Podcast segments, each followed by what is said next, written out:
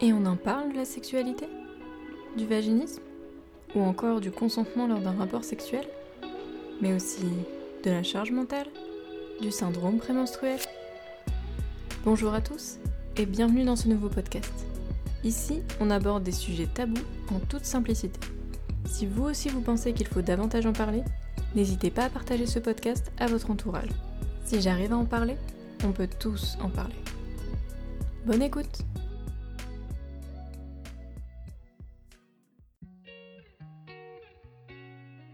Dans ce premier épisode, nous allons parler du périnée. Et pour entrer dans le vif du sujet, commençons par une brève description de cet organe. Le périnée, qu'est-ce que c'est? C'est un muscle qui a une forme de losange situé à l'extrémité inférieure de l'abdomen.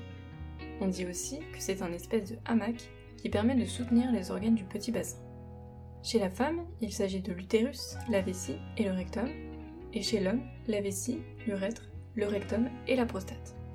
Pour ceux qui en doutaient, oui, les hommes ont aussi un périnée. Sur mon site Et on en parle, j'ai fait un article beaucoup plus détaillé à ce sujet que je vous invite à consulter pour avoir plus d'informations. Je tiens à préciser que ce n'est pas une revue médicale, je ne suis pas kiné ni professionnel de la santé, je partage simplement les connaissances que j'ai acquises tout au long de mes expériences, mais aussi les informations que j'ai pu recueillir auprès de professionnels que j'ai rencontrés et grâce aux recherches que j'ai effectuées. Un manque d'informations globales Lorsqu'on en parle autour de nous, on peut aisément se rendre compte que si la plupart des femmes savent de quoi il s'agit, ou ont une idée plus ou moins claire, elles ne se sentent pas forcément concernées, ignorent souvent son rôle et ne se rendent pas compte de son impact dans notre vie quotidienne, ou même que certains troubles comme les fuites urinaires peuvent être liés à un relâchement du périnée. Pour les hommes, certains ignorent même qu'ils en sont dotés, ce qui est compréhensible puisqu'il est souvent associé à la grossesse et donc aux femmes. Beaucoup ignorent son rôle dans le corps humain et à quel moment il doit être contracté. Il y a un manque d'informations globales sur le sujet. Le périnée, une histoire de femme enceinte? En général, on en entend parler pour la première fois lorsqu'on est sujet à des troubles liés au périnée, comme des problèmes d'incontinence, ou lorsque l'on se renseigne sur la grossesse ou qu'on est une femme enceinte. Il est nécessaire d'en parler à cette période, puisque cet organe est très sollicité et mis à rude épreuve pendant la grossesse, étant donné qu'il subit le poids du bébé et ensuite l'accouchement. Aujourd'hui, la rééducation du périnée après la grossesse est devenue plus systématique et les femmes ont de plus en plus conscience de son importance. Un grand pas en avant par rapport à nos grands-mères et parfois même nos mères qui ont trop souvent fait l'impasse là-dessus. Si vous doutez encore de son utilité, sachez qu'un périnée relâché non renforcé peut entraîner des fuites urinaires et des désagréments au quotidien, qui surviennent parfois des années après. Dans les cas les plus graves, cela peut même entraîner une descente d'organes. Comme je l'ai indiqué précédemment, le périnée est fortement sollicité pendant la grossesse. Mais il y a d'autres événements au cours d'une vie qui peuvent avoir un impact sur le périnée et entraîner son relâchement. Le périnée, tous concernés. Beaucoup trop de personnes croient encore que le périnée ne concerne que les femmes enceintes et les jeunes mamans. Si insister sur la rééducation du périnée est essentiel après la grossesse, il faudrait cependant en parler le plus tôt possible. Cela permettrait de sensibiliser sur ce muscle, sa fonction, et d'éviter à certaines personnes d'être sujettes aux fuites urinaires, voire à des problèmes plus graves, sans savoir qu'ils peuvent être liés au périnée. Cela pourrait prévenir des cas de prolapsus qui peuvent se produire sur le long terme à la suite d'un relâchement du périnée. Le prolapsus, c'est le terme technique pour désigner la descente d'un ou plusieurs organes. Chez la femme, il peut s'agir de la vessie ou de l'utérus. Les hommes peuvent également avoir un prolapsus au niveau du rectum, mais c'est beaucoup plus rare. Par ailleurs, se limiter à en parler dans le cadre de la grossesse exclut toutes les personnes qui ne souhaitent pas avoir d'enfants ou qui n'auront jamais de grossesse, alors qu'elles sont tout autant concernées. Les hommes en particulier se sentent ainsi beaucoup moins concernés. Il faut garder à l'esprit que tout le monde peut être touché par des problèmes de fuite urinaire et à n'importe quel âge. Cela est d'autant plus vrai si on ne prend pas soin de son périnée et que l'on a des prédispositions génétiques ou que l'on exerce une activité sollicitant davantage le périnée. Rester debout longtemps, porter une charge lourde, ou encore pratiquer un sport avec charge ou impact. Si on ne le contracte pas correctement, ces activités peuvent entraîner le relâchement du périnée. Les fuites urinaires, une affaire de sexagénaire? On croit souvent à tort que les fuites urinaires ne touchent que les personnes d'un certain âge, ou les femmes après une grossesse, et on a souvent tendance à minimiser leur importance. Même si c'est perçu comme honteux, et que pour cette raison on n'ose pas en parler, en parler dès le départ peut permettre de déceler un éventuel relâchement du périnée. Et comme pour tout problème, plus il est détecté tôt, plus il est facile d'y remédier. Alors non, les fuites urinaires ce n'est pas une fatalité, et il est possible d'en venir à bout. Mais encore faut-il pour cela s'y attarder, se renseigner, consulter un ou une médecin et en parler, même si ce n'est juste que pour quelques gouttes. Ces gestes du quotidien qui mettent à mal notre périnée. Tousser, éternuer, rire, se moucher, des gestes anodins que l'on effectue au quotidien.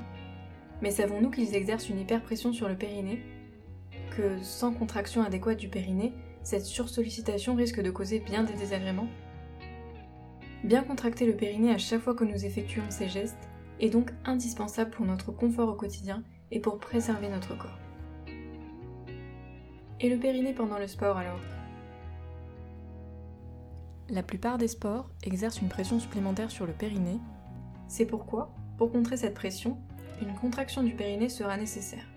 De la même façon que l'on pense à contracter ses abdos, on devrait contracter son périnée lors de la pratique d'un sport. Pourtant, ce sujet est souvent absent des vidéos de sport ou d'entraînement de musculation, quand il devrait systématiquement être évoqué, notamment avec le port de charges lourdes ou lors de la réalisation de certains mouvements comme les abdos. Les femmes sont d'autant plus concernées puisqu'un périnée mal contracté pendant la pratique d'un sport à impact ou avec charge lourde peut entraîner à long terme certaines complications comme je l'ai évoqué précédemment. À l'heure de la Covid, où nous sommes de plus en plus nombreux à pratiquer un sport à la maison, lorsque l'on suit des vidéos, sans coach personnel pour nous guider dans notre posture ou nous dire à quel moment contracter le périnée, le risque de mal réaliser un mouvement ou d'avoir une mauvaise posture est beaucoup plus important. Le pilate, sport préféré du périnée. Le pilate, et le yoga aussi, sont des disciplines un peu différentes et dans lesquelles on travaille les muscles profonds et on insiste sur la posture, la respiration et aussi la contraction du périnée. Ce sont des disciplines phares pour travailler en respectant son périnée et en le préservant. Faites passer le mot. Il y a donc encore du travail de sensibilisation et d'information dans ce domaine. Comme on insiste sur la contraction des abdos, le fait de garder un ventre gainé, il faudrait aussi mentionner le périnée, qui fait partie intégrante de la pratique d'un sport et qui doit remplir son rôle de protection face à la pression exercée par un mouvement ou par le port d'une charge. Thunder, l'héroïne pour apprendre à contracter le périnée. Connaissez-vous Thunder Cette héroïne de la série Black Lightning de DC Comics? Pour ceux qui ne la connaissent pas, c'est une héroïne qui a une force surhumaine. Chaque fois qu'elle s'apprête à utiliser sa force, ou à faire un mouvement qui nécessite beaucoup de force, elle prend une grande inspiration qui lui est caractéristique. Comme elle, avant chaque mouvement nécessitant de la force ou de porter une charge lourde, il faut prendre une grande inspiration, contracter ensuite le périnée, puis effectuer le mouvement dans l'expiration, en maintenant le périnée contracté. Une fois le mouvement terminé, le périnée peut être relâché. On peut imaginer l'héroïne dans ces situations pour mieux visualiser et apprendre à gérer notre respiration. Cela permet de retenir qu'en règle générale, le mouvement et la contraction du périnée se font dans l'expiration. On parle des règles, pourquoi pas du périnée? Prenons le temps de nous renseigner et de prendre conscience de l'existence de ce muscle qui est malheureusement trop souvent oublié. Comme on parle des règles aux jeunes filles, on devrait parler du périnée. Et pas seulement aux jeunes filles d'ailleurs. Les jeunes hommes sont aussi concernés, même pour les règles. Cela leur permettrait de mieux comprendre les femmes et cette période particulière qu'elles traverseront chaque mois jusqu'à la ménopause. Bien que les femmes restent davantage concernées par ces sujets, pour les raisons que j'ai évoquées précédemment, le périnée est l'affaire de tous. C'est pourquoi nous devons chacun prendre le temps d'y penser. Un périnée tonique pour une sexualité épique. Saviez-vous que le périnée peut améliorer votre sexualité? Le périnée a un rôle majeur à jouer dans la sexualité, autant pour les hommes que pour les femmes. En effet, pour les hommes, il peut permettre de contrôler l'éjaculation, et pour les femmes, il améliore les sensations pendant un rapport sexuel pour elles et leur partenaire. Alors pourquoi s'en priver quand on voit tous les bénéfices qu'il peut nous apporter? A noter également que connaître son périnée, c'est apprendre à mieux connaître son corps. Et en connaissant mieux son corps, on peut améliorer sa vie sexuelle et en général sa connaissance de soi. Un geste instinctif et naturel.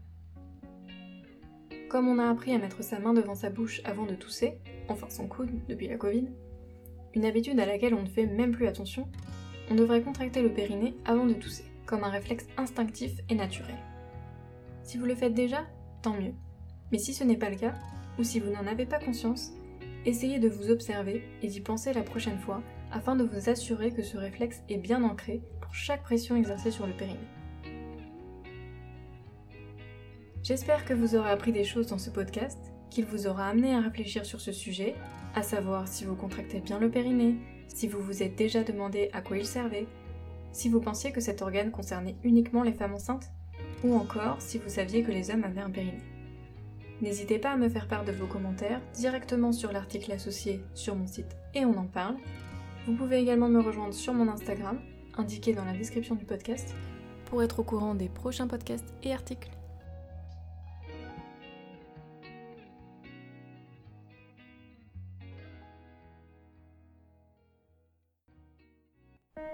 Merci d'avoir écouté cet épisode jusqu'au bout. Si ce podcast vous a plu, n'hésitez pas à vous abonner pour écouter les prochains épisodes, à le liker et à le partager pour lui donner de la force et libérer la parole. Je vous retrouve dans un prochain épisode pour un nouveau sujet.